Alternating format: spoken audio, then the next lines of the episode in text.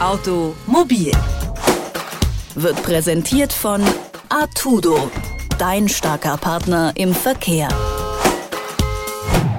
Sehr geehrte Frau Präsidentin, sehr geehrte Damen und Herren, sollen Bus und Bahn künftig neue Konkurrenz bekommen? Wird es das Taxigewerbe noch geben? Sind Weltkonzerne künftig die beherrschenden Mobilitätsanbieter? Und werden unsere Kommunen den Verkehr dann überhaupt noch steuern können? Das sind vier zugegeben zugespitzte Fragen, die an das neue Personenbeförderungsgesetz gestellt werden. Vier von vielen. Die Beschäftigten, etwa im Taxigewerbe, betrachten mit Sorge und ja mit Argwohn die Entwicklungen. Ich sage zu Recht, meine Damen und Herren. Das war Stefan Gelbhaar von den Grünen zum Personenbeförderungsgesetz Ende Januar diesen Jahres. Damals gab es noch eine große Debatte um das neue Gesetz. Mittlerweile hat der Bundestag das neue Personenbeförderungsgesetz beschlossen. Und genau darum geht es heute in der neuen Folge von Automobil, dem Mobilitätspodcast von Detektor FM. Mein Name ist Valerie Zöllner und ich finde, wir sollten zuerst einmal klären, woher denn das Personenbeförderungsgesetz kurz PBFG eigentlich kommt. Also die Urform des PBFG wurde 1935 eingeführt. Und klar, seitdem wurde immer wieder hier und da an verschiedenen Schrauben gedreht, aber eben nicht so viel.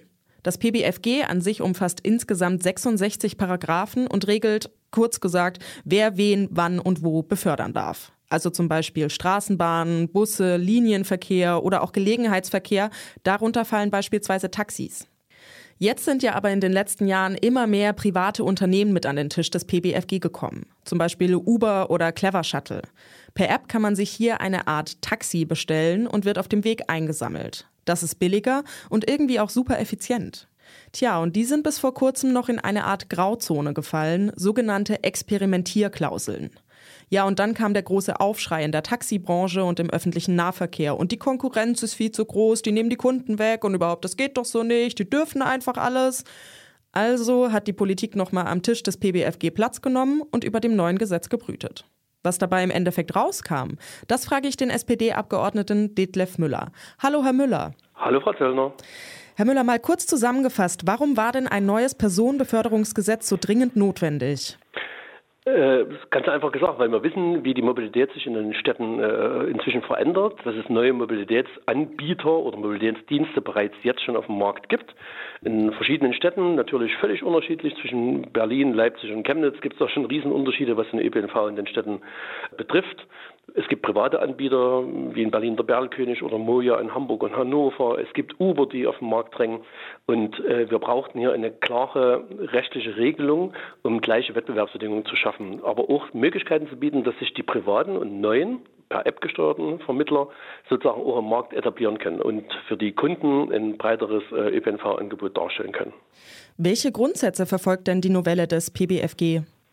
Also uns war von Anfang an klar, das haben wir auch vor zwei Jahren äh, deutlich gemacht, die, das Rückgrat für den öffentlichen Personennahverkehr in den Städten bildet auch der ÖPNV. Der meist der kommunale ÖPNV mit Straßenbahn, S-Bahn, U-Bahn und Bussen. Alles andere, was es da noch gibt, wie Taxen, Mietwagen, Pooling-Dienste, ordnet sich da ein. Das heißt, uns war unwahrscheinlich wichtig und ein Hauptaugenmerk der ganzen Geschichte, dass es keine Kannibalisierungseffekte gibt. Also, dass wir nicht wollen, dass Fahrgäste aus Bussen, Bahn, Straßenbahn rausgezogen werden in irgendwelche privaten oder öffentlichen Fahrzeuge, PKWs, weil wir nicht wollen, dass noch mehr Fahrzeuge in den Städten rum fahren und sozusagen Fahrgastsuchverkehre machen, sondern die Neuen sollen sich einordnen für die erste und letzte Meile. Das ist der, einer der wichtigsten Punkte. Dann hatte ich schon darüber gesprochen, über die möglichst gleiche Wettbewerbsbedingungen. Wir wissen, dass es eine Riesendiskussion gibt in den großen Städten zwischen Taxi und Uber. Dort haben wir viele Sachen jetzt, äh, denke ich mal, gut geregelt. Aber den Markt auch so zu gestalten, dass er auch funktioniert. Und zwar nicht auf Dumping und auf Verdrängung, sondern im Interesse der Fahrgäste. Ähm, bei meiner Recherche habe ich immer wieder von privatem Pooling gelesen und auch so dieser Pooling-Quote. Sie haben es jetzt gerade eben auch schon angesprochen, die Pooling-Dienste. Was ist das denn konkret? Also beim Pooling kann sich sozusagen der Kunde per App den Sitzplatz in einem, in einem, Fahrzeug buchen, also dort praktisch äh, bestellen ein Fahrzeug. Dann haben Sie ähm, die Möglichkeit, dass da eben drei, vier Leute ungefähr auf der gleichen Route fahren, also ein gepooltes Fahrzeug, was dann aber eben nicht an einer festen Haltestelle hält, sondern eben dort, wo Sie es gerne haben wollen, möglichst vielleicht an der Haustür oder am Arbeitsort. Und das zusammenzufügen, da gibt es Algorithmen, da gibt es auch Anbieter dazu. Wie gesagt, da gibt es ja die Beispiele in Hamburg und in, in Berlin, wo das schon ganz gut funktioniert Das ist eine, eine Möglichkeit, die vielleicht nicht von heute auf morgen in jeder Stadt ange, angeboten werden kann, weil ja auch die Nachfrage sich erstmal entwickeln muss. Aber die, dieses Pooling, sei es privat oder sei es öffentlich, auf rechtssichere Füße zu stellen, das war der Ansatz in der Novelle. Ja, es gab ja immer wieder Kritik seitens des Taxigewerbes bezüglich privater Anbieter. Was sieht denn die mhm. Novelle des PBFG für das Taxigewerbe vor? Wird das hier explizit geschützt? Also es wird geschützt. Es ist kein Taxischutzgesetz. Auch die Taxen müssen sich verändern im Wettbewerb. Das wissen sie auch. Das machen sie ja auch schon. Wir haben aber von Anfang an gesagt, dass es uns darum geht, das Taxigewerbe an sich zu schützen und keinen Verdrängungswettbewerb zuzulassen.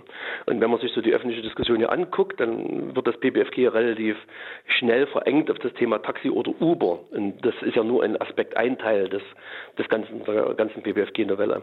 Taximarkt an sich äh, wird regulatorisch ein ganzes Stück entlastet. Wir haben festgelegt, und das ist vollkommen neu, dass es auch Festpreise im Taximarkt geben kann für häufig nachgefragte Relationen.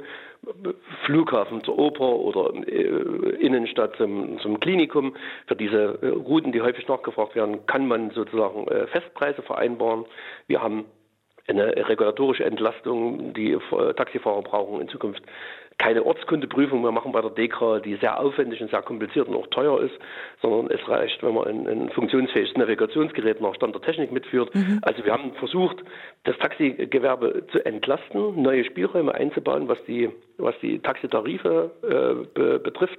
Ein Taxi, äh, zum Beispiel auch ein Tarifkorridor kann die Kommune festlegen, wenn sie das will, sodass man dann auch Fahrpreise aushandeln kann im, im Rahmen eines gewissen Oben- und Untengrenze. Und wir haben natürlich auch festgelegt, und das ist meiner Meinung nach noch gar nicht so richtig bekannt, dass alle Anbieter, die in dem Markt aktiv sind, also Taxen, Mietwagen oder auch Poolingdienste, die gleichen Qualifikationsvoraussetzungen haben müssen, was das Fahrpersonal betrifft.